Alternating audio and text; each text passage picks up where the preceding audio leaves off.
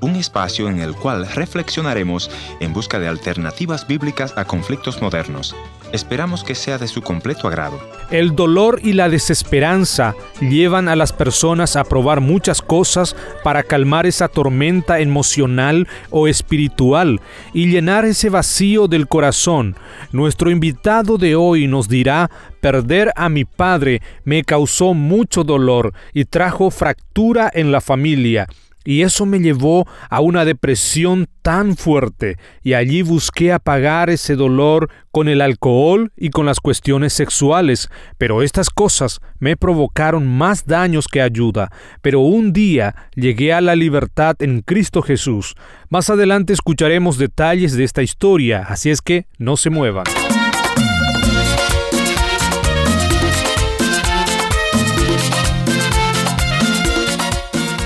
Bienvenidos al encuentro de hoy, soy su amigo Heriberto Ayala y hoy tengo el privilegio de compartir con ustedes nuestra audición de hoy. Pero antes de saludar a nuestro invitado, permítame recordarle nuestra dirección en internet www.encuentro.ca. Allí encontrarás nuestro contacto y también más contenidos del Ministerio Encuentro. Bien, ahora vamos a nuestro invitado. Hoy nos visita aquí en el estudio de nuestro programa desde México nuestro buen amigo Israel Chávez. Israel, bienvenido al encuentro de hoy. Gracias, Heriberto. Es un gusto y un placer estar aquí con ustedes. Yo soy mexicano, nací en la ciudad de Guadalajara, Jalisco.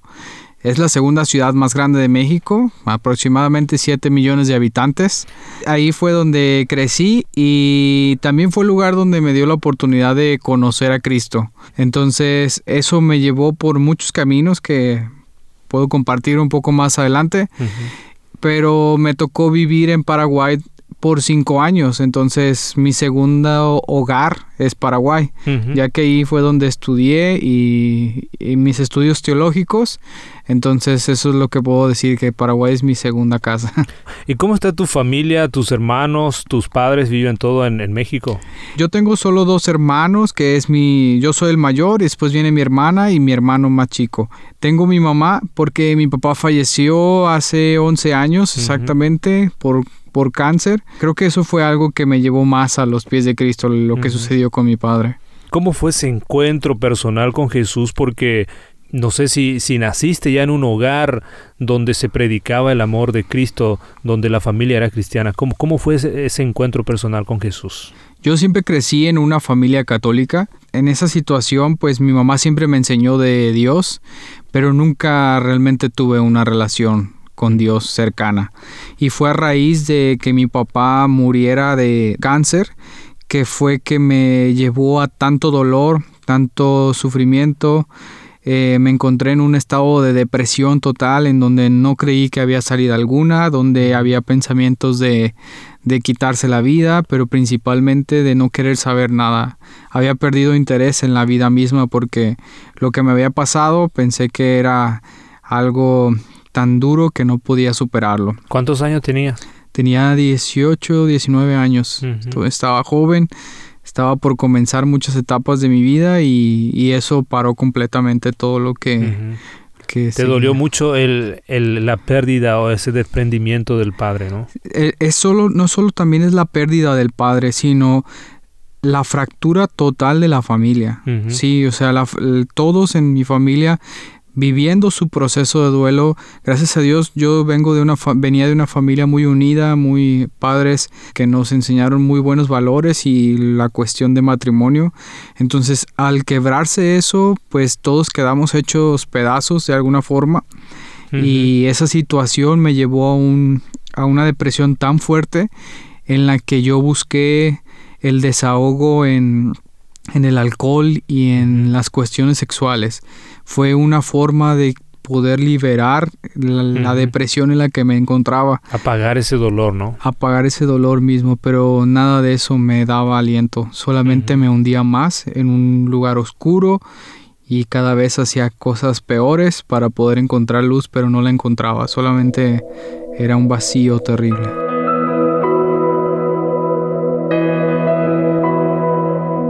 ¿Cuánto tiempo más o menos te llevó en esa etapa de vida que estaba describiendo?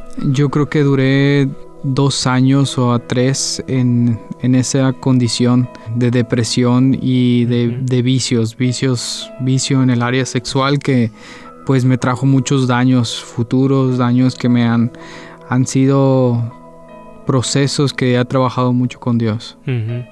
Porque me imagino toda esa, esa práctica y bueno también la lejanía de Dios prácticamente te llevó a eso, pero diríamos, el, medio para llegar a eso fue la, depresión, como decías. ¿Cómo fue que llegaste a, esa libertad de, la depresión? Cuando había probado todo y había buscado remedios para lo que estaba sintiendo y no haber encontrado nada, y encontrar y recordar palabras que siempre escuché, quizá de niño o por gente, solo Dios puede hacerlo. Yo le dije a Dios, si de verdad existes, si de verdad eres lo que dice la gente que eres, te necesito, necesito ayuda. Entonces ese fue el paso que tenía que dar para convencerme, de, digo, para saber que no había otra cosa que pudiera hacer ya para mi situación. Eso fue lo que me convenció a, acercarme a Dios. ¿Y que Dios, te dio una respuesta ahí eh, a través de alguien, a través de qué? Sí, eh, yo tenía una novia y esa novia tenía una, una amiga que era cristiana. Ella me invitó a la, a la iglesia y para mí era la única opción. Así que asistí a la iglesia y ahí empecé a recibir de la palabra de Dios y empezó a transformarme, me empezó a dar paz, me dio una familia, me dio amor, me dio comprensión, cosas que no tenían para nada en ese momento por lo que venía pasando y eso empezó a despertar algo muy grande en mí. Hasta que un día, Heriberto, literalmente estando en un servicio, escuché Israel pasa al frente. Yo pensé que había sido la voz de mi pastor en ese momento que me estaba invitando a aceptar a Cristo, pero no era él. Tiempo después le dije, ¿por qué me invitaste a pasar? Yo me sentí obligado y él me corroboró junto con todos los de la iglesia, yo nunca te invité. Y ahí fue cuando, cuando me di cuenta que era la voz de Dios hablándome a seguirlo. ¿Y lo hiciste caso? ¿Pasaste al frente? En Pasé al frente. Al principio fue como, no quiero, estoy enojado porque me estás obligando a pasar al frente. Pero cuando él empezó a hablar y empezó a, invitarme a rendir mi vida a, a, Jesús, a dejar mi vida pasada, a pedir perdón, pues se quebrantó mi corazón y comencé a llorar. Y ahí fue el momento en el que dije, Señor, yo ya no puedo más con mi vida, te necesito y le, le dejé entrar en mi vida y ese momento fue tan especial porque fue el inicio de toda esta aventura con Dios que he tenido hasta ahora.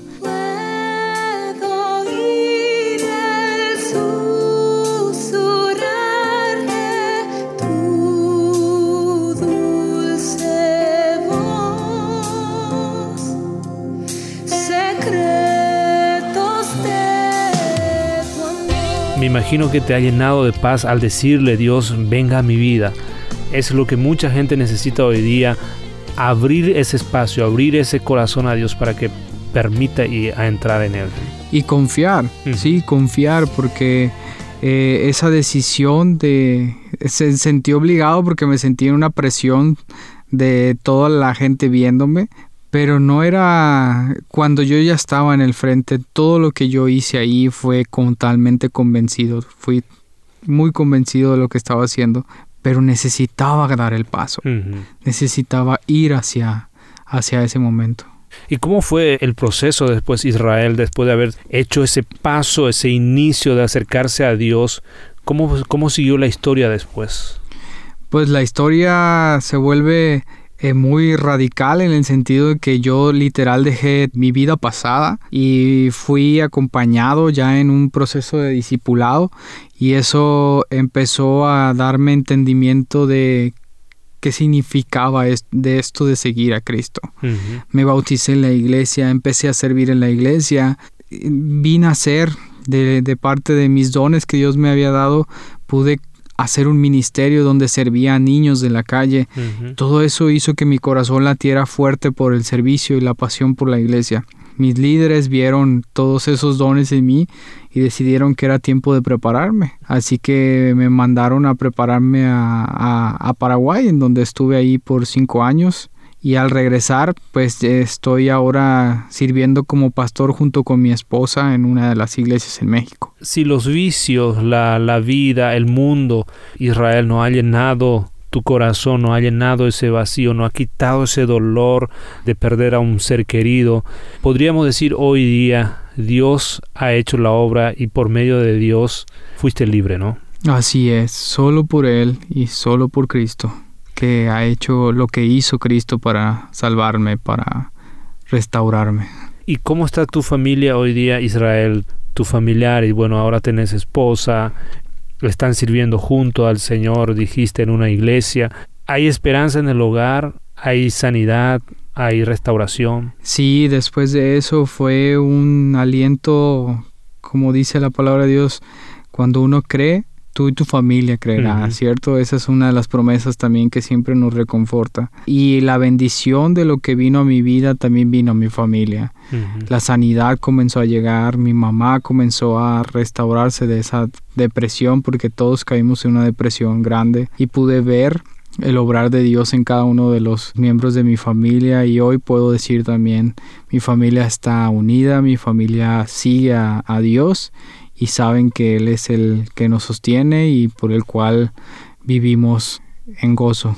Israel, ¿qué le dirías tú a aquellas personas quienes hoy día están sufriendo, están batallando con la depresión? La depresión es un tema tan duro, Heriberto, para los que la vivimos o la sentimos porque nos ciega al grado de que no podemos ver nada más. En medio de eso había también otra cosa que siempre Dios me ayudó y era darme cuenta que esa situación no iba a ser eterna, que eso en algún momento iba a cambiar, porque no era lo que Dios quería para mi vida.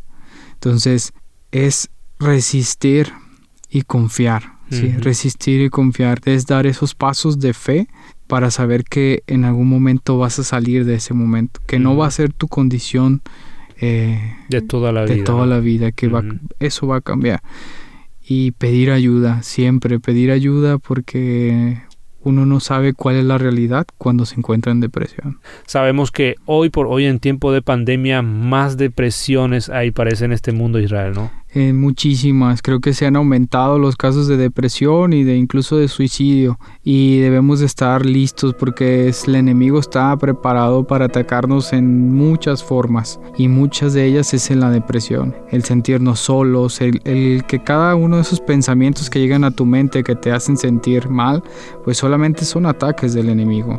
Que hay que estar preparados con promesas de Dios, con la palabra de Dios para poder combatirlos porque son fuertes. En Cristo hay esperanza y en la condición que te encuentras no es la que estarás para siempre, no es lo que Dios tiene preparado para ti. Así que búscalo a Él y ten esperanza en Él. Israel Chávez, muchas gracias por venir a compartir con nosotros aquí su historia. Gracias a ti.